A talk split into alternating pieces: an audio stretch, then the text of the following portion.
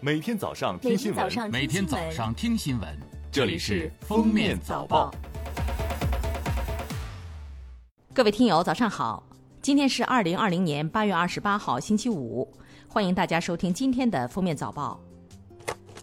首先来听今日要闻。二十七号，教育部举行金秋系列新闻发布会。目前，全国三十一个省区市已明确秋季学期开学安排，按照分期分批措施错峰开学。各地中小学、幼儿园和高校基本上开学时间为八月十五日到十月十日。国庆假期，高校学生能否离校？教育部应对新冠肺炎疫情工作领导小组办公室主任王登峰表示，不鼓励一刀切，既不是封闭式管理，也不是不许出来。但是，同时又要严格落实各项防控措施，高校师生应该是同样的要求。二十七号，教育部透露，对九个省区市小学、初中、高中学生在疫情期间视力变化情况做了调研，调研的一万四千五百三十二人，包括小学、初中和高中的学生。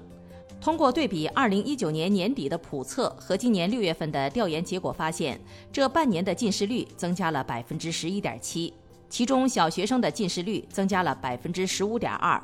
初中学生增加了八点二个百分点，而高中生增加了三点八个百分点。八月二十七日，交通运输部新闻发言人孙文健透露，交通运输部和财政部联合制定了扶持社会搜救力量的新政策。进一步提高奖励标准和范围，对参与特别重大、重大和较大水上突发事件的社会救援力量，分别按照最高八万元、六万元和三万元的比例进行奖励。对于长期参加水上救援、救援风险高的人，最高给予十五万元的奖励。二十七号举行的国防部例行记者会上，国防部新闻局局长、国防部新闻发言人吴谦大校答记者问。他说：“近期美方加大对华挑衅施压力度，对此我们的态度清晰明确：一是反对，二是不怕。美方一些政客在大选前为了一己私利，极力破坏中美两国两军关系，甚至妄图制造意外事件和军事冲突。这种行径置双方一线官兵生命安危于不顾。”置两国人民根本利益于不顾，置世界人民和平诉求于不顾，是极不得人心的。来看热点事件，因为疫情原因没有返校，学生证上没有注册章，秋季学年返校还可以享受学生票优惠吗？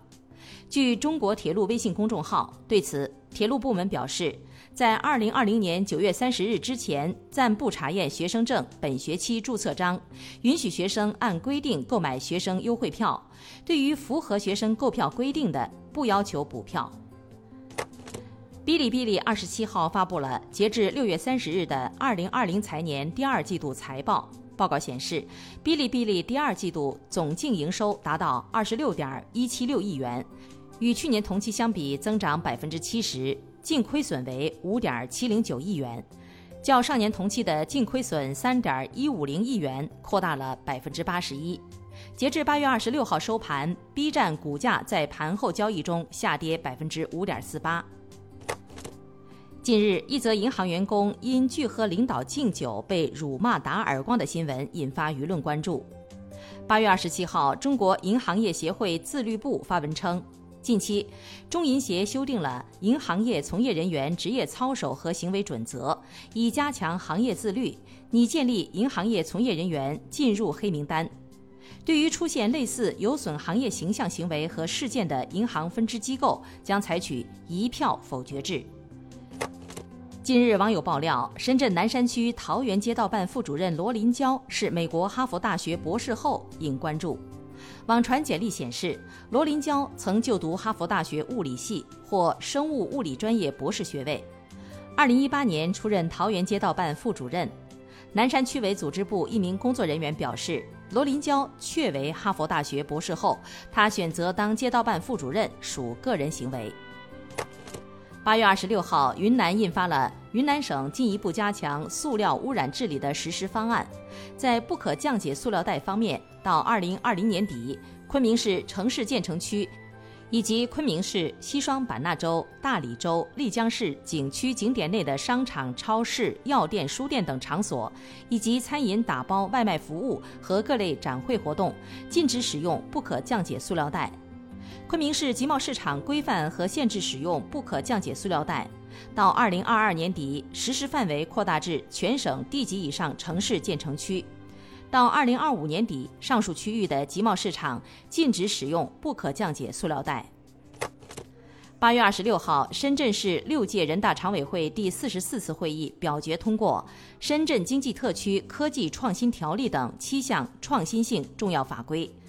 其中《深圳经济特区个人破产条例》是我国首部个人破产法规，拟于明年三月一日起实施。创业失败者有机会甩掉债务包袱，重振旗鼓。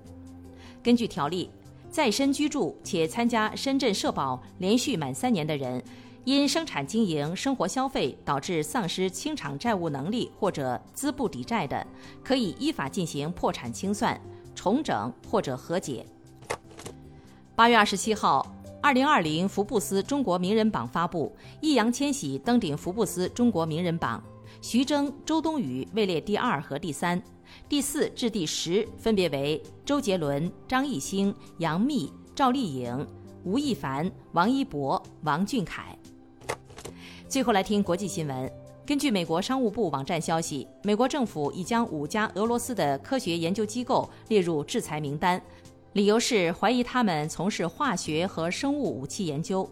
参与研发新冠病毒疫苗的俄国防部科研所也被列入制裁名单。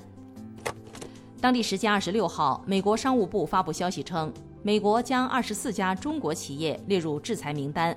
原因是这些企业参与在中国南海领域修建人工岛。泰国总理府副发言人拉查达日前表示，泰国正在加快推广 5G 网络服务的商业应用。目前已有三家电信运营商完成了 5G 商用测试工作。感谢收听今天的封面早报，明天再见。本节目由喜马拉雅和封面新闻联合播出。